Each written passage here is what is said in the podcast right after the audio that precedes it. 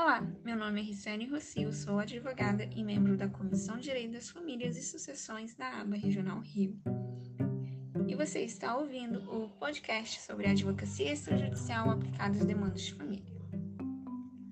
Por muito tempo, os casos de família eram resolvidos exclusivamente pelo Poder Judiciário, mas após a publicação do novo Código de Processo Civil em 2015, iniciou um movimento incentivo pela resolução das demandas por vias extrajudicial.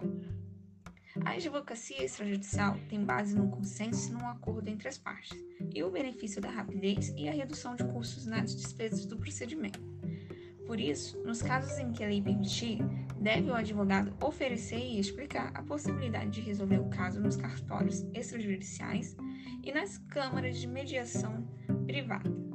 Demandas como inventário e divórcio podem ser resolvidos por vias extrajudicial.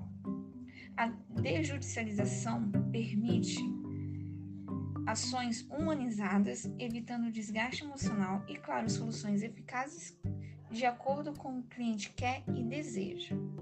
Convido vocês a conhecer as nossas redes sociais no Instagram e YouTube.